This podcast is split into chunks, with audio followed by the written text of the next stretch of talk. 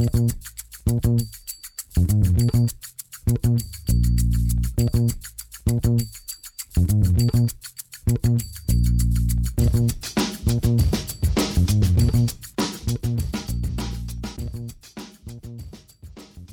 damit hallo und herzlich willkommen zu Football Rausch. Mein Name ist Tim Rausch und an meiner Seite ist wie immer Rahman Ruprell. Hallo Rahman.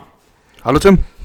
Die Defensivabteilung steht heute an. Wir freuen uns natürlich immer, wenn diese Folgen fleißig geteilt werden. Als kleiner Podcast lebt man ja von der guten alten Mundpropaganda. Also wenn ihr Freunde, Freundinnen habt, die einen Überblick über die besten Defensiv-Free Agents haben wollen, dann teilt gerne die Folge. Und Rahman, ich würde sagen, wir starten gleich rein. Ähm, die Defensive, wir haben jetzt gesagt, wir schauen einfach mal so, welche Positionen gut vertreten sind, welche Positionen vielleicht nicht ganz so gut vertreten sind und ähm, nennen dann so ein paar, eine Handvoll Spieler aus jeder Positionsgruppe. Äh, aber generell, wie gefällt dir die defensive Free Agent Klasse? Wir haben ja beim letzten Mal die offensive Free Agent Klasse gemacht. Äh, da gerne noch einen, wenn ihr es noch nicht gemacht habt. Und jetzt eben die defensive. Was, was hältst du von der? Ja, sind schon, sind schon ein paar gute Spieler dabei. Mir fehlt so ein bisschen ähm, diese Unterschiedsspieler, die, die du langfristig holen kannst. Es gibt wirklich einige, äh, wo man dann auch wieder aufs Alter schauen muss. Das hatten wir in der Offense ja schon.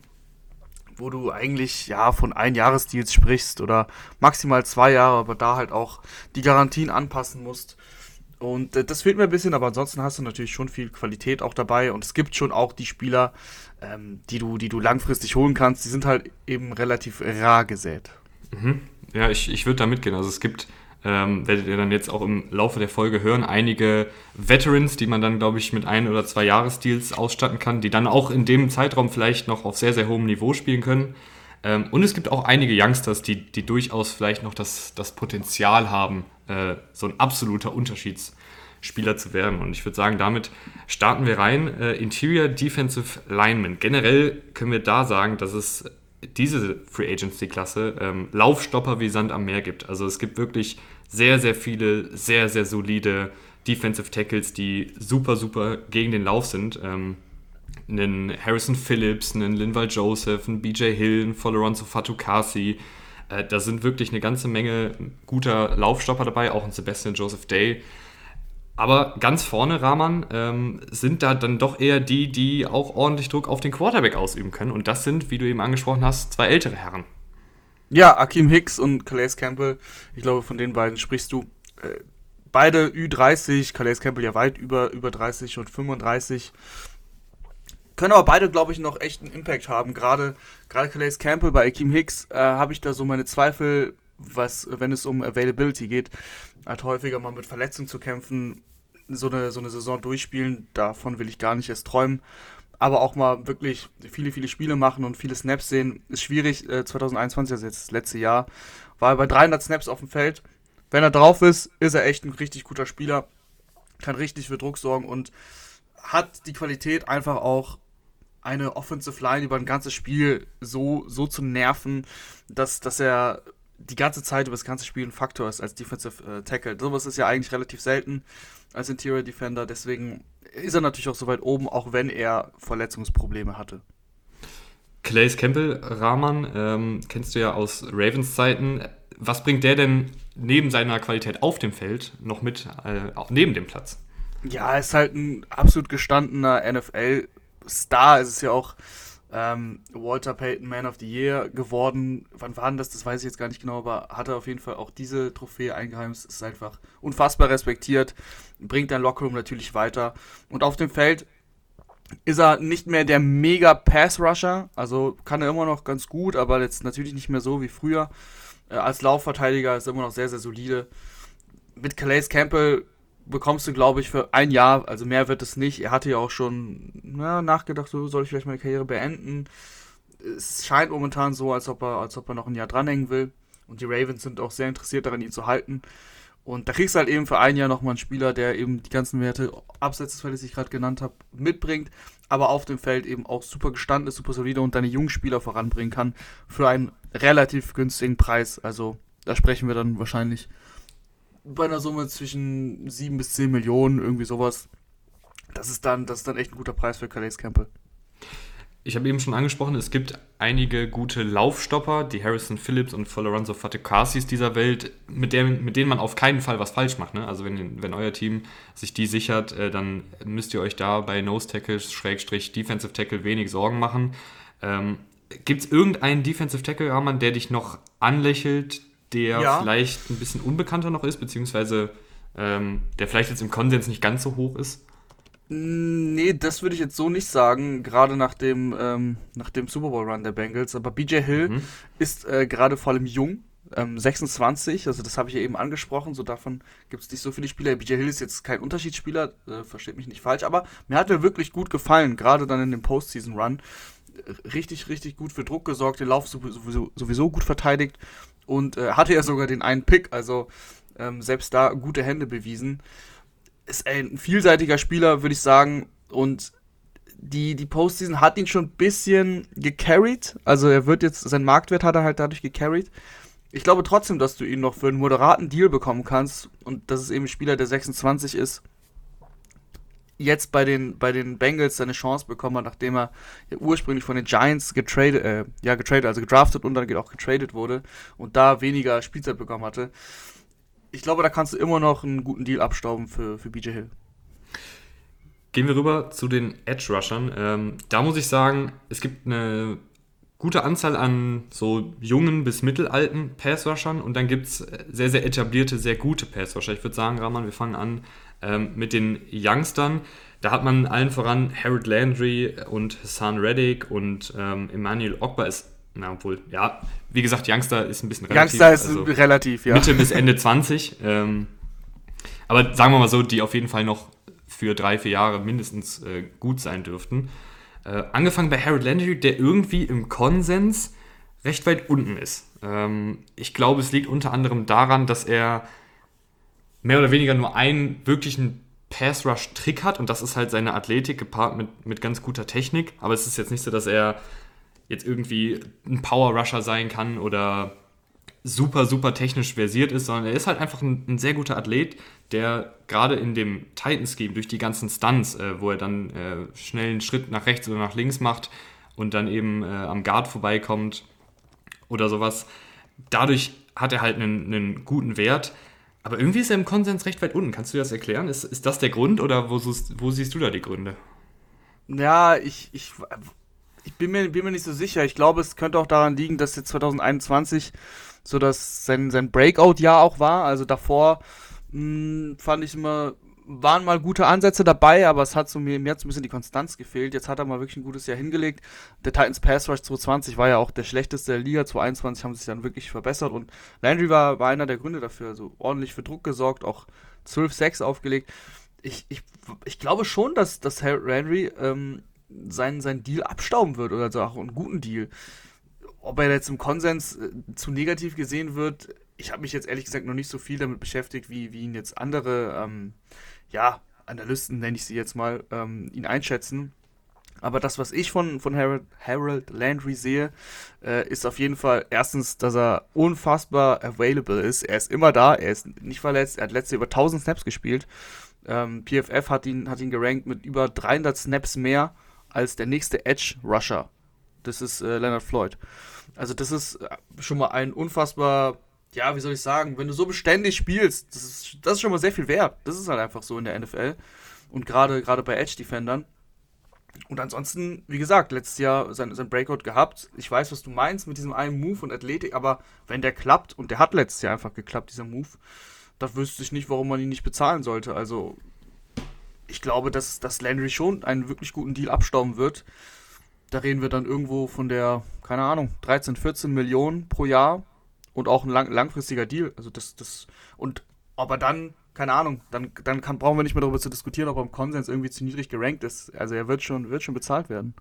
Hm, aber ist es dann auch etwas, wo man sich vielleicht verbrennen könnte, wenn du halt Harold Landry, ähm, der hat ja bei den Titans jetzt nicht die klare Nummer 1 Geige gespielt. Äh, und wenn du ihn aber jetzt so bezahlst, ja. was in der Free Agency natürlich auch normal ist, weil du halt die Spieler automatisch ein bisschen überbezahlen musst, kann man sich dann da auch verbrennen, wenn du halt zu viel Erwartungen an ihn hast? Man kann, also grundsätzlich kann man sich in der Free Agency immer verbrennen. Da müssen wir ja nicht drüber reden. Die Titans haben Bud Dupree letztes Jahr geholt, aber But Dupree hat auch nicht das, das getan, äh, wofür er geholt wurde und vor allem für das Geld, wofür er bezahlt wurde. Aber du hast auch Beispiele wie Jay Hendrickson, der auch nicht die Nummer 1 bei den Saints war, sein, sein Deal bekommen hat und dann richtig abgeliefert hat bei den Bengals. Also ich mache mir da ehrlich gesagt wenig Sorgen. Mir gefällt ähm, der Ansatz von, von Harold Landry und letztes Jahr hat er mich überzeugt. Ich wüsste, er ist ein gutes, gutes Alter. Ich wüsste nicht, warum ich ihn nicht bezahlen sollte und ich würde es doch machen. Mhm. Hassan Reddick habe ich eben schon angesprochen mit seiner irren Pressure-to-Sack-Conversion Rate. Äh, also hat vergleichsweise relativ wenig Pressures, aber ziemlich viele Sacks.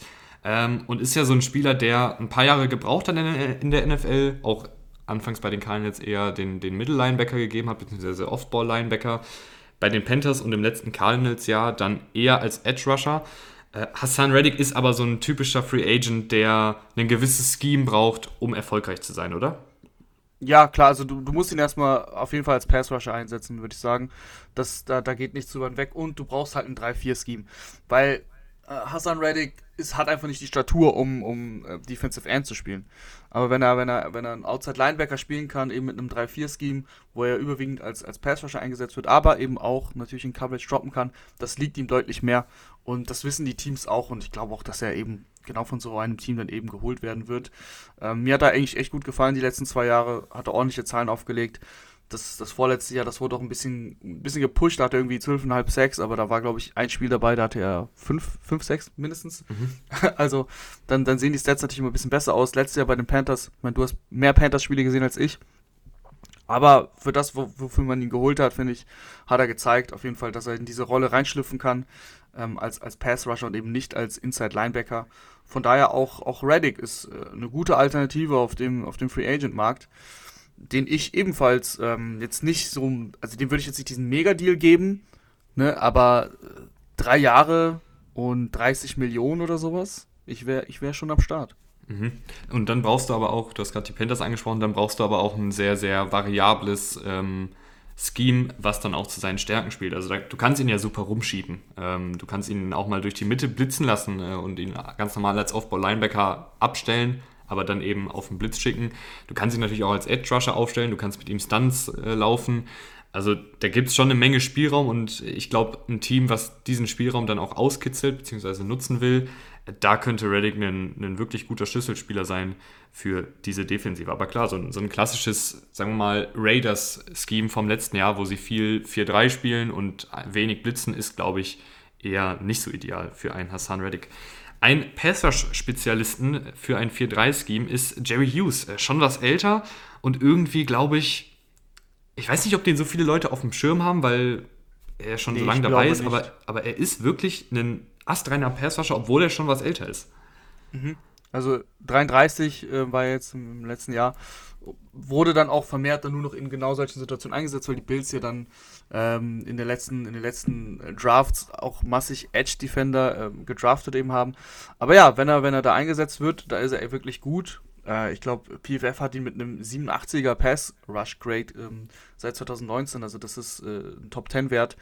Von daher, das ist ein super Spieler, den du, glaube ich, echt günstig bekommst und der dann gezielt eingesetzt werden kann. Den darfst du jetzt natürlich nicht holen, um, um irgendwie deine Probleme auf Edge komplett zu lösen, aber wenn du ein bisschen, bisschen deine Breite verstärken willst, dann ist äh, Jerry Hughes, glaube ich, echt ein schöner Luxus, der auch, auch günstig zu haben sein wird, glaube ich. Also, ich glaube, 5, 6 Millionen, so, da kommst du mit hin, ein Jahr und dann ab dafür.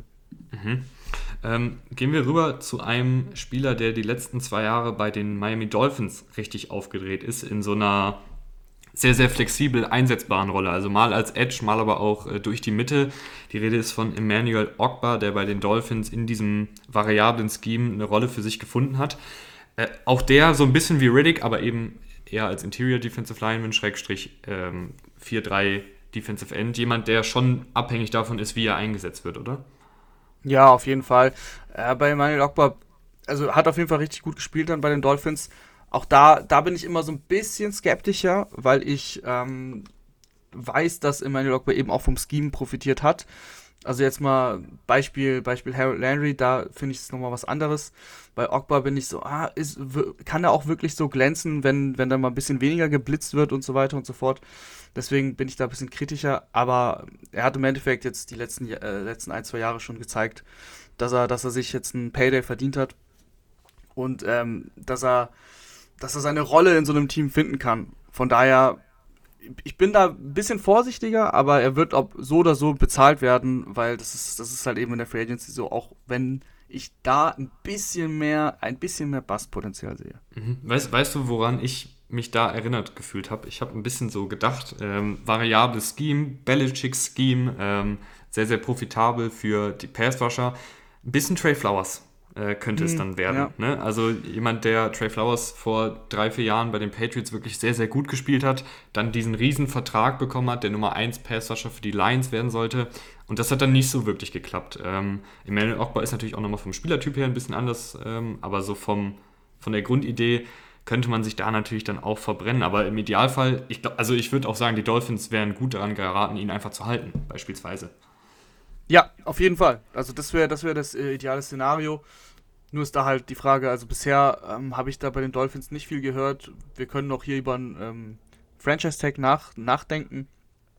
Äh, aber wie gesagt, bisher gab es da jetzt nicht die Gerüchte, dass man von einem Franchise-Tag ausgehend. Und von daher ist dann der freie Markt, da gibt es dann einfach Angebote von Teams, wo die Dolphins vielleicht dann auch einfach nicht, mit, nicht mehr mitziehen wollen, weil so läuft halt die Free Agency, ne? Du wirst, du, du wirst Spieler überbezahlen. Das, das ist einfach das Ding, das, äh, so läuft halt für der Markt, ne? Das ist ja auf, mhm. auf, dem, auf der ganzen Welt so, egal ob es um Football geht oder um andere Dinge. Ähm, wir gehen jetzt aber mal weiter beim Football und zwar zu ähm, Randy Gregory. Und das ist ein Spieler, der, glaube ich, sehr, sehr kontrovers diskutiert wird. Ich glaube, es gibt, also ich kann mir vorstellen, dass es Front Offices gibt, die die Finger von Randy Gregory lassen. Ich kann mir aber auch vorstellen, dass es Front Offices gibt, die sagen, okay, äh, Randy Gregory, ähm, unfassbar talentierter Passwasher, der abseits des Feldes viele Probleme hatte, jetzt aber letzte Saison eine sehr, sehr gute Saison gespielt hat, vor allen Dingen eben als Passwasher und das ist eben so unfassbar wertvoll. Wir wollen den holen. Ähm, wo stehst du bei Randy Gregory, den, wo sich auch die Experten ähm, bisher sehr uneinig sind? Also ich, es gibt manche, die ihn sehr, sehr hoch haben aufgrund dieses Potenzials, andere, die sagen, du, er hat bisher einfach auch noch nicht so viel gespielt in der NFL. Ähm, wo siehst du ihn? Ich, ich habe ihn auch relativ weit oben, weil ich das Talent auch sehe und die, die Off-Season-Problematik, äh, Off-Season, die ähm, Off-Field-Problematik, ich glaube, das ist, das hat sich jetzt erledigt mittlerweile. Er hat mir einfach auch gut gefallen letztes Jahr bei den, bei den Cowboys und er ist 29, also ist jetzt die letzte Chance für ihn, nochmal, nochmal einen schönen Deal abzustauben. Ich bin mir nicht so sicher, wie, wie lange der ausfallen wird, weil es irgendwie so, das ist so ein Alter, da gibt es Franchises, die sind da super vorsichtig und sagen, boah, bei dem Alter würde ich jetzt nicht mehr groß in die Tasche greifen, beziehungsweise vor allem was die Laufzeit angeht. Ich glaube aber, es gibt auch Franchises, die, wenn sie wirklich den Need haben auf, auf Defensive End, da sagen so, egal, vier Jahre und 60 Millionen, äh, kann ich mir auch vorstellen. Also ich glaube, bei Gregory ist die Range sehr, sehr groß, wie der Vertrag ausfallen kann. Ich bin eher, eher der Meinung, versuch's mal mit einem mit einem zwei, zwei bis drei Jahresvertrag, aber dann kannst du ihn meiner Meinung nach auch bezahlen äh, und zwar also ordentlich, weil er einfach echtes Talent hat und auch, äh, finde ich, letztes Jahr dann gezeigt hat, dass es eben auf dem Feld auch bringen kann. Mhm. Wir haben noch drei große Namen äh, auf Edge vor uns. Wie gesagt, das ist eine sehr, sehr tiefe äh, Edge-Klasse. Ähm, Devin Clowney Chandler Jones und Von Miller. Das ist jetzt übrigens, äh, sind diese Namen nicht alle sortiert. Also nur weil wir jetzt Harold Landry und Hassan Reddick am Anfang genannt haben, heißt das nicht, dass wir die jetzt per se schlechter finden, sondern wir wollen euch ja einfach nur so einen Überblick geben über die Spieler. Ähm, ich würde aber sagen, Ramon, wir fangen an mit Jadavian Clowney, der ja irgendwie vor zwei, drei Jahren, da wurde noch viel diskutiert, kriegt er jetzt diesen absolut riesigen Vertrag. Das hat dann irgendwie nicht geklappt. Dann hat er das bei den Titans versucht. Das hat auch nicht so richtig geklappt.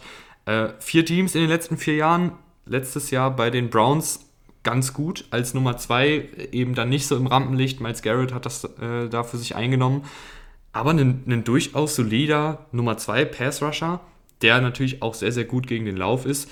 Ist das so der J. Devin Clowney, den wir jetzt so als Spieler haben? Ja, ich finde, das hast du eigentlich ziemlich gut zusammengefasst. Das ist der Clown, den wir haben. Er ist nicht mehr der Elite-Verteidiger, von dem wir eben vor ein paar Jahren gesprochen haben, der diesen Megadeal haben wollte.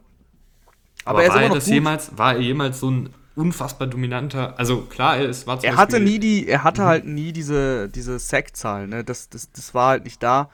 Und, ähm, aber ich finde, er war schon auf jeden Fall Borderline Elite. Also alleine, also Laufverteidiger war er Elite und ähm, im Pass Rush im, im, an, an der Grenze, zumindest seinen, an seinen besten Zeiten.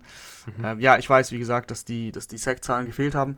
Aber es war letztes Jahr dann schon bei, bei den Browns in dieser Rolle als Nummer 2. Klar, wenn du Miles Garrett neben dir hast oder gegenüber, ist natürlich auch schön. Da war aber echt äh, relativ beständig. Ähm, die Sack-Zahlen, jo, was waren es, ich glaube, 5. Äh, ist, jetzt, ist jetzt nicht so, nicht so mega. Aber er hat immer mal wieder relativ konstant für Pressure gesorgt.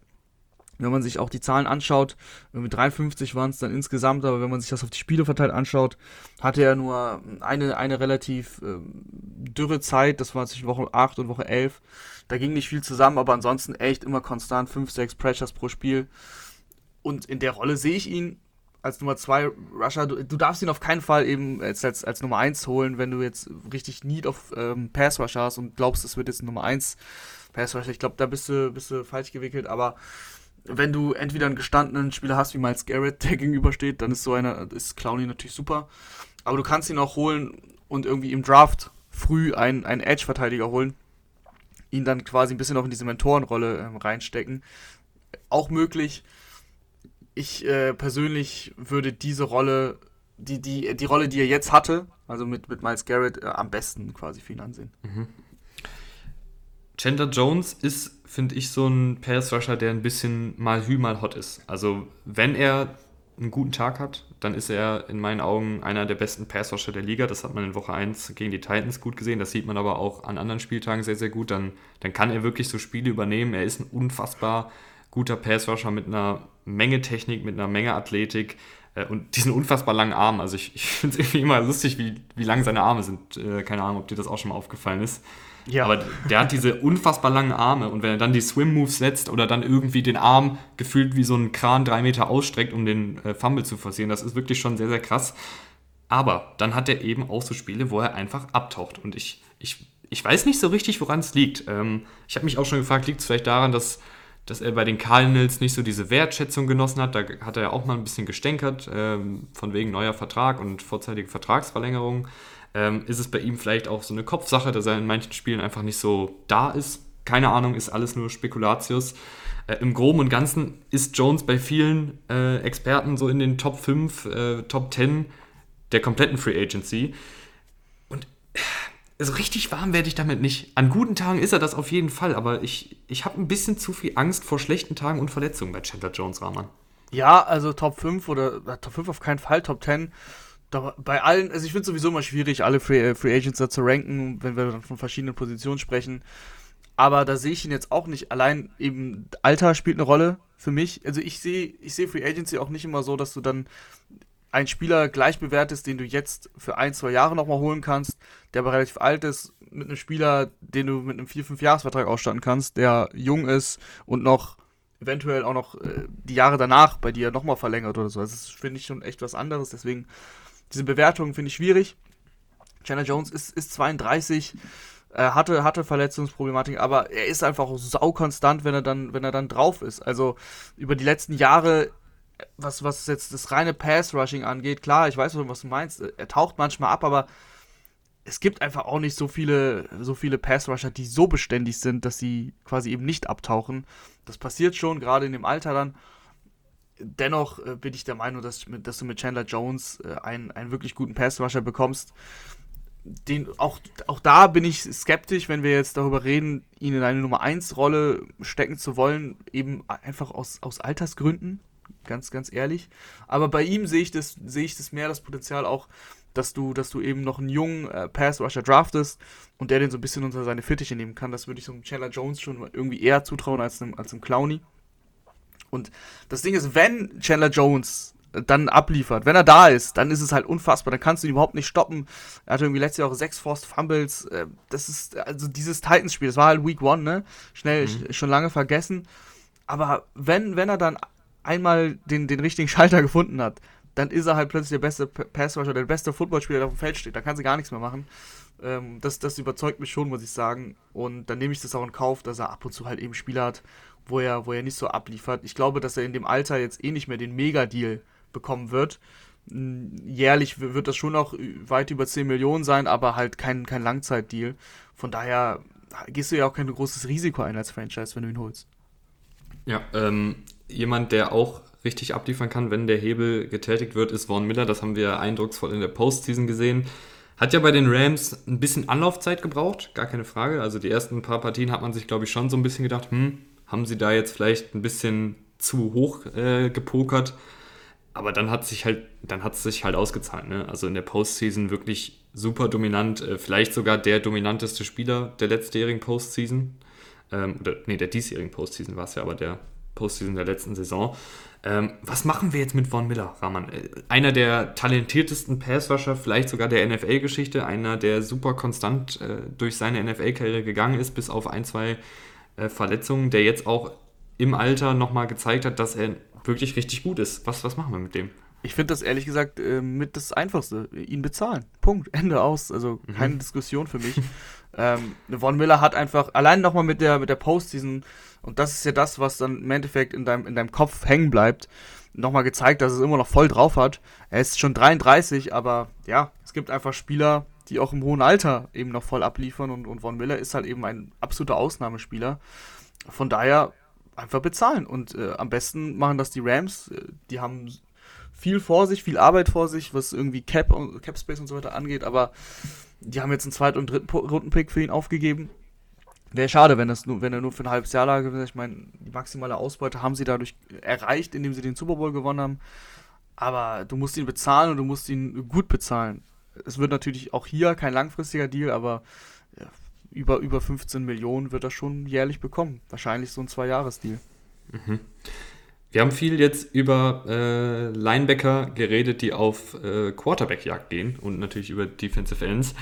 Die Off-Ball-Linebacker, die lassen so ein bisschen zu wünschen übrig, aber, und ich würde sagen, damit fangen wir direkt an, es gibt einen Spieler, der auch so eine absolute Wundertüte ist und die Rede ist äh, von Devondre Campbell. Ähm, wer die NFL aktiv verfolgt hat letztes Jahr, der weiß, dass Devondre Campbell ein verdammt guter Linebacker war, ein Pro Bowl Linebacker, ähm, unfassbar wichtig für diese Packers-Defensive. Aber der weiß auch, dass Devondre Campbell in den Jahren zuvor eigentlich immer nur ein durchschnittlicher NFL-Spieler war, der nicht mal sicher jetzt eine Starterrolle hatte. Dann nicht mal zum Start der Free Agency verpflichtet wurde, sondern ich glaube irgendwann im Sommer und dann so abliefert. Was machen wir mit, mit so einem Linebacker, der irgendwie in Jahr, was ist es, 5-6 äh, ausbricht und eine unfassbare Saison hinlegt, aber von dem wir halt sowas noch nicht gesehen haben? Mhm. Also der, das beste, der beste Case wäre, dass er einfach bleibt. Dass er einfach bei, bei Green Bay bleibt, da sein, sein Deal abstaubt. Ich würde ihn jetzt auch nicht mega bezahlen, ehrlich gesagt. Also er hat echt gut gespielt, aber wie du gesagt hast, so das war halt jetzt ein Jahr. Er ist, äh, wird jetzt irgendwie, glaube ich, 29. Ja, da bin ich auch ein bisschen skeptisch, äh, insgesamt ihn jetzt, ihm jetzt diesen Mega-Deal zu geben. Wir sprechen vor allem von Inside-Linebackern, die ja generell ähm, selten so richtig krass bezahlt werden. Da muss schon, da muss schon alles passen, das Alter und eben die Spielqualität äh, und, und vor allem auch die, die Beständigkeit. Und zwei von diesen drei Faktoren hat halt Campbell nicht erfüllt in den letzten Jahren. Äh, von daher wird es jetzt nicht dieser Mega-Deal, aber wie gesagt, wenn er bei den Packers bleibt, dann, dann wüsste ich, sehe ich jetzt keinen Grund, warum das nicht genauso funktionieren soll. Da kennt er alles.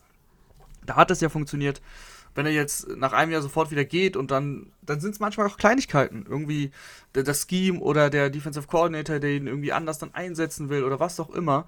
Und plötzlich läuft es nicht mehr so.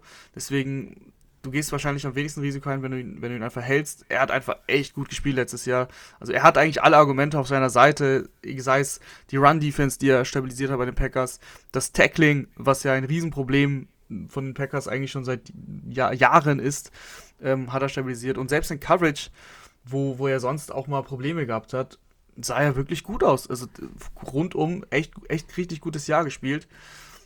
Jetzt ist tatsächlich dann viel die Frage, ähm, hat er das Glück, dass, äh, jetzt wenn wir von ihm rein persönlich sprechen und da, da geht es dann darum, wie viel Geld er abstauben kann, hat er das Glück, dass irgendeine Franchise da dann auch relativ verzweifelt ist und, und der das dann reicht, das eine Jahr. Ich glaube nicht, im Endeffekt, weil die Position einfach Inside Linebacker nicht mehr, nicht mehr so hoch angesehen wird. Und von daher, ich wünsche mir einfach, dass er bei den Packers bleibt. Mhm. Ich muss sagen, Rahman, ähm, Off-Ball-Linebacker ist dieses Jahr echt ein bisschen schwierig. Hast du noch wen, über den du jetzt groß reden willst? Ich weiß, wir haben jetzt nur einen Off-Ball-Linebacker Ja, genannt. ja, ähm, ja. Du kannst gerne noch jemanden in Ich die werfe Runde werfen. noch, ich werf noch Leighton Vander Esch rein. Einfach, ähm, weil es damals auch ein First-Round-Pick war. Auch äh, das Talent hat man auch echt ab und zu gesehen. Die Beständigkeit hat da komplett gefehlt. Also das, das hat mich auch gewundert. Ich, sein Rookie-Jahr hat mir eigentlich ganz gut gefallen, aber dann äh, wurde es echt ein bisschen schwieriger. Hatte dann letztes Jahr aber nochmal echt ein paar Highlight-Games, aber dann auch wirklich wieder Games, wo man ihn nicht gesehen hat. Beziehungsweise wo man ihn gesehen hat, aber ihn vielleicht nicht sehen wollte. Ähm, ist im besten Fall halt ein Sideline-to-Sideline-Linebacker, der, der, der, der stark tackelt. Ähm, aber hat auch teilweise dann in, in, in Pass-Coverage einfach seine Probleme gehabt. Ich, ich sehe halt das Potenzial und deswegen könnte Van Der Esch im Endeffekt jemand sein, den du vielleicht für, einen- für einen günstigeren Deal bekommst, insgesamt im Gesamtpaket und der aber noch ein bisschen ähm, Upside mit sich bringt. Mhm. Ähm, drei, drei Spieler tatsächlich, die ich hier noch ganz kurz nennen würde, äh, wären Dante Hightower, Alexander Johnson und Javon Bentley. Äh, alles drei eher laufverteidigende Oldschool-Linebacker, also hier auch wieder wie in der Defensive Line. Es gibt in dieser Free Agency-Klasse viele, viele Spieler, die den Lauf super verteidigen können. Also wenn euer Team da wen braucht, dann seid ihr bei Bentley, Hightower oder Johnson äh, an der richtigen Adresse. Ich würde sagen, wir gehen aber dann jetzt mal rüber zu den Passverteidigern, weil da gibt es wirklich ähm, einige große Namen, auch einige sehr junge Spieler, was ja sehr selten ist für eine Position wie Cornerback, die so hoch gehandelt wird in der NFL, dass junge Cornerbacks potenziell auf den Markt kommen. Äh, anfangen würde ich aber trotzdem mit äh, dem vielleicht besten Slot-Corner der Free Agency-Klasse, Bryce Callahan. Was bringt der mit dran? Ähm, ja, du hast es eigentlich ja schon gesagt. Er, er ist der beste Slot-Corner der Klasse. Er ist seit Jahren echt etabliert, äh, was, was das, was das Slot-Verteidigen angeht. Nur bringt er halt auch äh, Verletzungen mit. Das ist, das ist so ein bisschen mein Problem bei Bryce Callahan. Ähm, und er ist jetzt auch schon länger dabei. Ich weiß gar nicht, oder muss ich jetzt nochmal nachschauen, bevor ich jetzt was Falsches erzähle. Ja, es ist schon 30. Also ist, ist schon länger dabei und wenn dann Verletzungen eine Rolle spielen, ist an sich halt ein echt guter Spieler, der vor allem über seine, über seinen, also über seine Arbeit kommt, über den Willen, auf dem Platz Gas zu geben. Undrafted Free Agent äh, gewesen 2015 und hat sich richtig, äh, richtig gut etabliert in der Liga. Slot Corners werden immer gefragter. Das, ist, das steigt, äh, steigert sich eigentlich von Jahr zu Jahr, obwohl es mittlerweile ja sowieso schon so ist, dass jeder weiß, dass es eine Passing League ist. Von daher wird er, seinen, wird er seinen Markt schon finden. Aber ich bin dabei Verletzungen einfach so ein bisschen ähm, skeptisch. Mhm. Ähm, ich finde DJ Reed noch einen coolen Cornerback, äh, kleiner gewachsen äh, als der durchschnittliche Cornerback, aber der trotzdem durch seinen äh, Willen oder beziehungsweise durch seine, also Wille nicht, aber spielt größer als er aussieht, sagen wir mal so. Und mhm. ähm, jemand, der das Scheme der Seattle Seahawks sehr gut verstanden hat letztes Jahr, der eine gute Technik mitbringt und in Coverage einfach boxsolide war. Also das ist auch ein noch recht junger Cornerback, den ich cool finde ähm, der vor allen Dingen auch als Laufverteidiger sehr, sehr gut war. Also ist zwar ein bisschen anders heißt, aber hat das dann wettgemacht mit Einsatz, mit Tackle-Willen. Ähm, das ist jemand, den ich vielleicht holen würde, wenn ich nicht das ganz große Geld hätte für die Top 3. Und da kommen wir jetzt hin, Rahman. Ähm, also ich glaube, es sind so die Top 3. Ich kann das einfach mal vorwegnehmen. Ja, ähm, bevor, bevor wir bevor darauf gehen, ich finde die Cornerback-Klasse gefällt mir insgesamt eigentlich auch ganz gut. Mhm. Und ähm, ich, ich, kann mir schon vorstellen, was deine Top 3 sind. Deswegen würde ich noch Casey Hayward reinwerfen. Oder hast du mhm. den in deiner Top 3? Nee, den, den hätte ich jetzt nicht gehabt. Okay. Ähm, hat einfach echt ein richtig, richtig gutes Jahr äh, gespielt bei den, bei den Raiders. Und zwar auch ein richtiges Bounceback, ja, weil äh, bei den Chargers ähm, war ich dann auch selber schon so weit, so, hm, läuft einfach nicht mehr so, ist einfach nicht mehr der Alte, ist eben schon, schon länger dabei. Aber bei den Raiders hat er wirklich abgeliefert, richtig gutes Jahr gespielt. Und Casey Hayward könnte, glaube also Stil klingt jetzt, ist jetzt wahrscheinlich zu viel gesagt, aber er bringt, glaube ich, deiner Franchise deutlich mehr, als, als er dich kostet. Deswegen ähm, Casey Hayward, so ein Veteran Corner, für mich äh, einer, einer der, der Top Veteran Corner, die es so gibt. Mhm. Ich würde sagen, dann gehen wir jetzt rüber in die Top 3 und fangen mit dem älteren Herrn in der Runde an. Stefan Gilmore, du hast gerade schon kurz bei Casey Hayward angedeutet. Ähm, Cornerbacks können halt recht schnell abfallen, ne? gerade wenn man mhm. dann äh, jenseits der 30 ist. Es, es, geht leider immer sehr schnell. Eine Verletzung, ähm, ein kleiner Rückschritt, was Agilität, was Endgeschwindigkeit angeht. Und ja, was man, man ganz kurz, halt was man ja nicht sorry, mhm. äh, dass ich da reingrätsche, was man ja nicht vergessen darf, wenn wir über dieses Altersding immer sprechen, das ist ja einfach bei der Free Agency ein Thema. Diese Spieler, wenn sie Ü30 sind, die competen ja mit Spielern, die 21, 22, 23 sind. Und gerade bei Corner oder, oder Receiver kann man auch umgekehrt äh, nehmen, dann, dann fehlen halt so ein paar, paar Meter einfach irgendwann. Das ist doch völlig normal, dass du dann mit 22, 23 deutlich athletischer warst, als du mit 31 bist. Und äh, von daher, das ist immer dieser, dieser Alterspunkt, den wir dann anführen. Nicht mal, dass du dich schneller vielleicht verletzt oder so, sondern dass du, dass du halt einfach automatisch ein bisschen nachlässt. Mhm. Und damit äh, kommen wir dann jetzt zu Stefan Gilmore, der äh, verletzt war in, in den letzten beiden Spielzeiten, war es, glaube ich.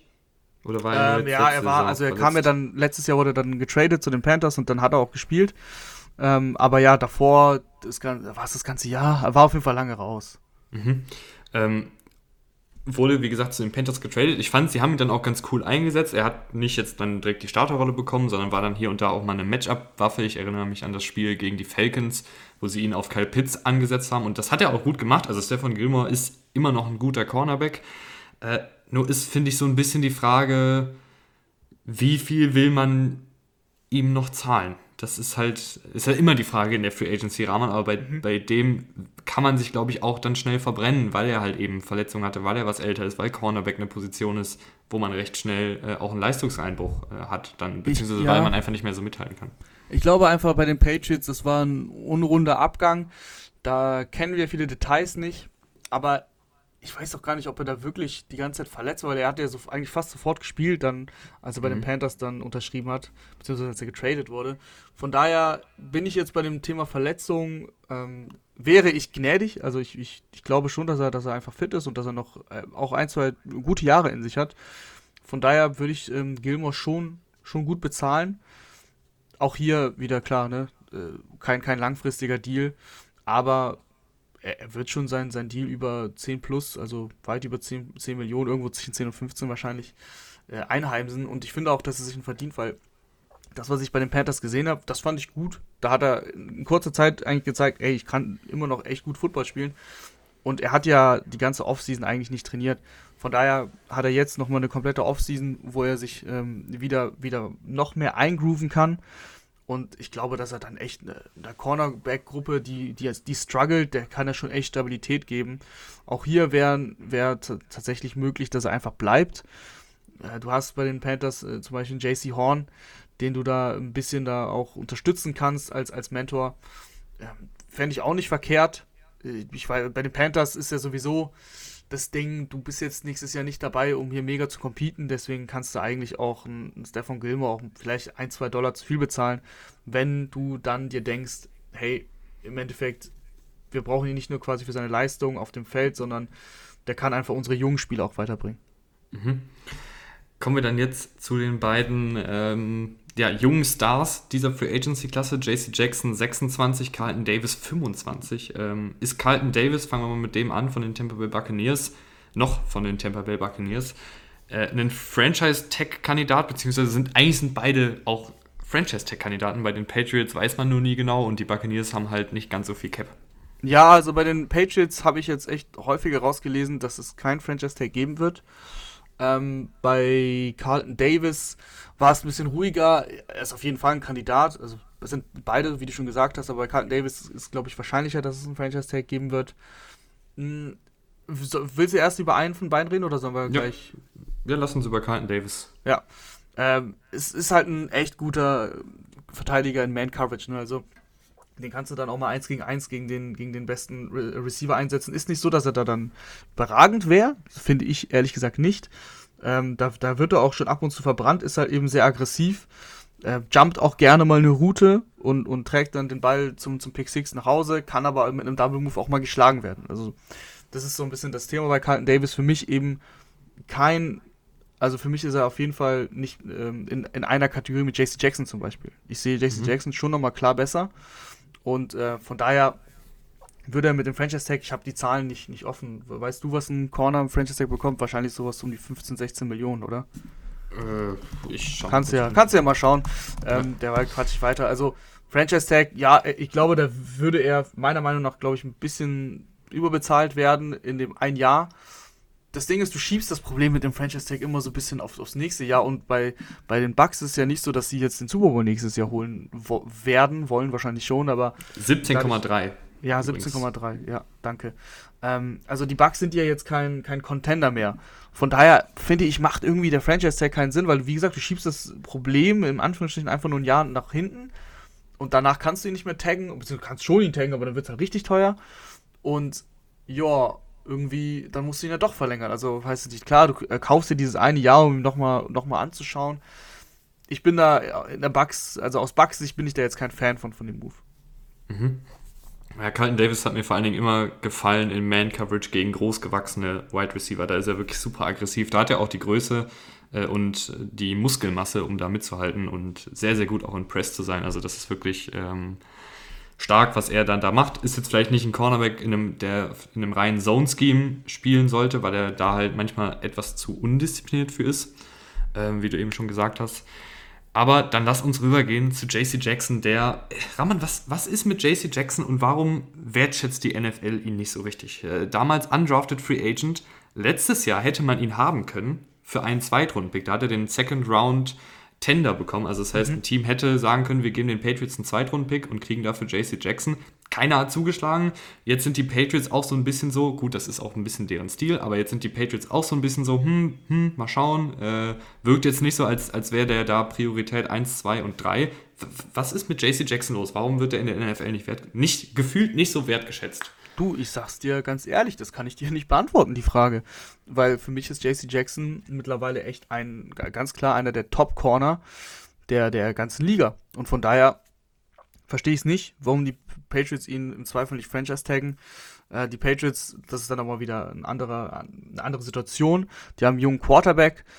Die, sind, die wollen natürlich jetzt schon schauen, dass sie ihre Stars äh, überall halten können, damit sie in dem Sinne, wo solange Mac Jones auf diesem Rookie-Contract unterwegs ist, so das maximale Potenzial ausschöpfen, ausschöpfen können. Und warum, also noch ist ja eh nichts durch, wir wissen es noch nicht, aber ich sehe, wie gesagt, JC Jackson als richtig guten Cornerback äh, in Man-Coverage, also das haben die Patriots eben am häufigsten gespielt. Und da halt auch ein super Ballhawk, ne? Also der ist ja, hat ein Händchen für Interceptions, ist da richtig, richtig gut. Wird selten richtig geburnt, also verbrannt im Sinne von, dass er da ganz leicht ein Big Play zulässt. Ich bin ein großer Fan von JC Jackson und ich kann dir nicht erklären, warum das die NFL irgendwie nicht so sieht. Hm, ich finde sein Spiel über die letzten zwei, zwei Jahre auf jeden Fall hat einfach ganz klar gezeigt, dass, dass er einer der besten Corner, Corners der Liga ist und auch wirklich einen Top-Top-Corner-Deal verdient hat. Mhm. Ich finde, es, was ich halt so gut an ihm finde, ist, ähm, er bringt alles mit, was man so vom Cornerback haben will: die Größe, die Athletik ähm, und gleichzeitig aber auch das Spielverständnis.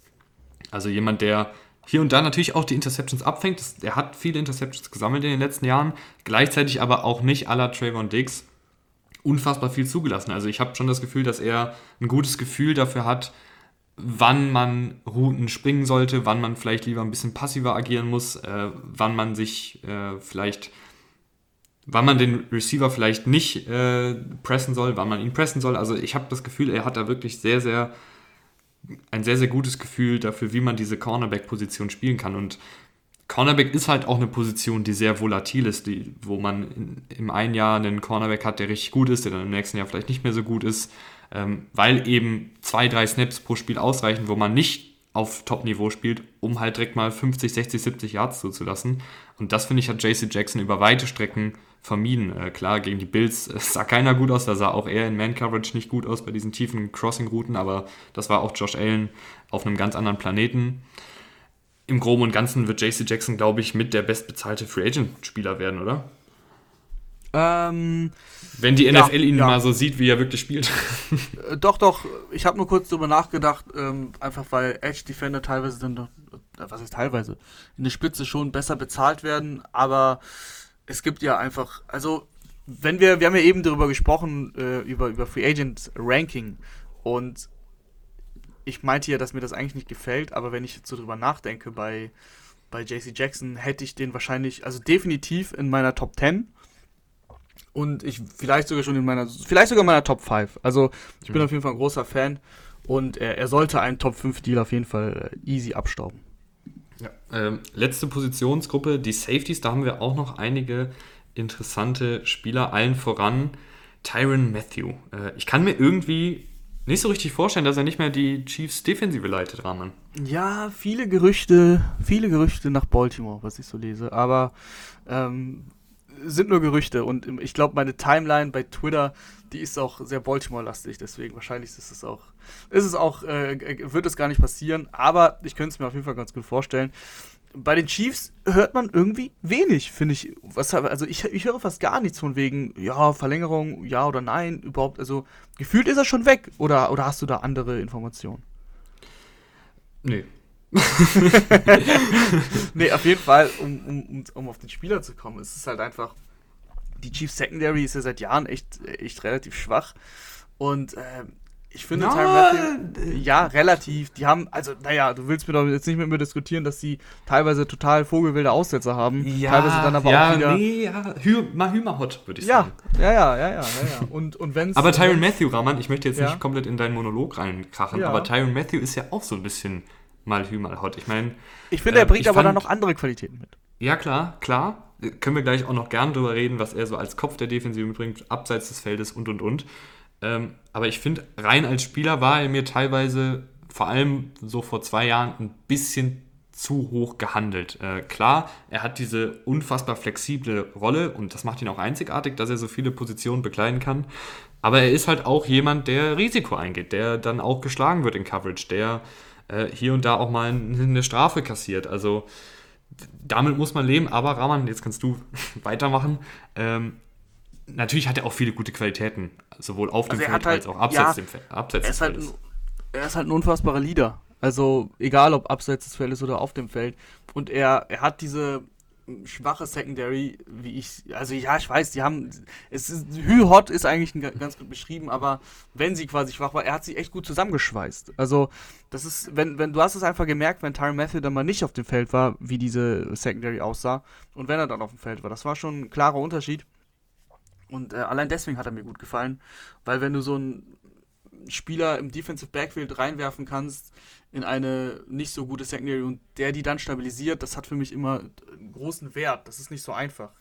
Und gerade weil er eben diese verschiedenen Positionen bekleidet, weil er ähm, dieser, der Kopf der Defense ist, weil er die Plays, äh, meine ich, auch, auch callt und äh, die meisten Veränderungen eben auf dem, in der Defensive quasi dann äh, pre-Snap trifft, hat er einfach eine große Rolle und einen, einen, großen Wert für die Chiefs gehabt. Und ich glaube, er kann so oder so jeder Secondary helfen. Ähm, gerade, gerade in der Secondary, die jung ist, da, da gibt es ja, gibt's ja einige in der NFL.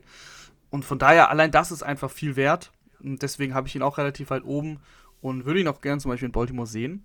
Ähm, einfach weil er bringt einfach so viel mit und da ist auch okay für mich. Ich akzeptiere das dann, wenn er dann einmal, ein, zweimal vielleicht ein Play ähm, ja, nicht so gut aussieht. Dafür bringt, hat er einfach genug andere Qualitäten. Und ja, wer, es gibt einfach wenig Spieler, die immer, immer super brillant aussehen. Von daher finde ich das auch immer so schwierig, das dann direkt so krass in die Goldwaage zu legen. Ich finde, bei Matthew mhm. hält es sich auf jeden Fall in dem Sinne in Grenzen. Er ist immer noch solide in Coverage, also finde ich zumindest.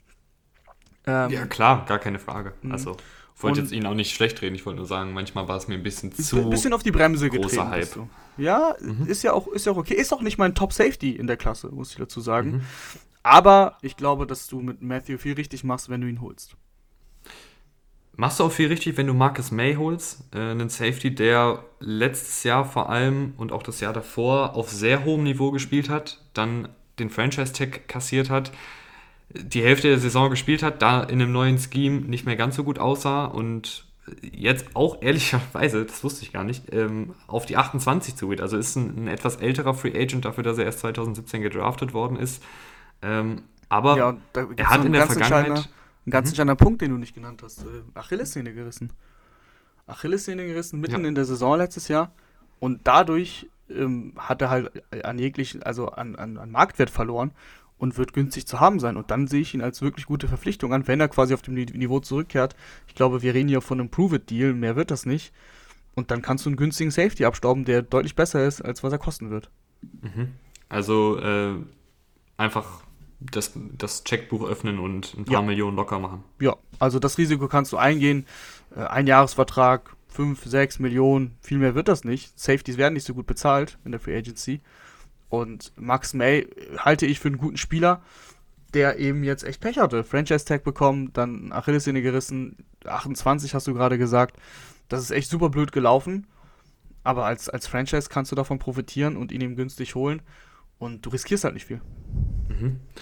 Zwei Spieler, die, glaube ich, da ein bisschen ähm, ein Outlier sein werden, was die Gehaltsstrukturen angeht, sind Jesse Bates und Marcus Williams. Ähm, zwei wirklich sehr, sehr gute Safeties, wenn die beide Free Agent werden.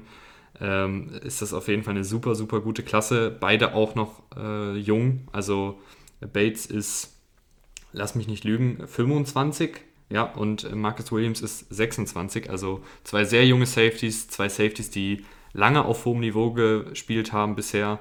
Äh, Marcus Williams eigentlich mehr oder weniger seitdem er in die Liga gekommen ist auf sehr hohem Niveau. Jesse Bates hier und da mal auch kleine Talfahrten, aber dann hat er halt diese absoluten Höhen, gerade jetzt in den Playoffs, äh, wie du eben schon bei Von Miller gesagt hast, da hat er nochmal richtig seinen Marktwert gesteigert.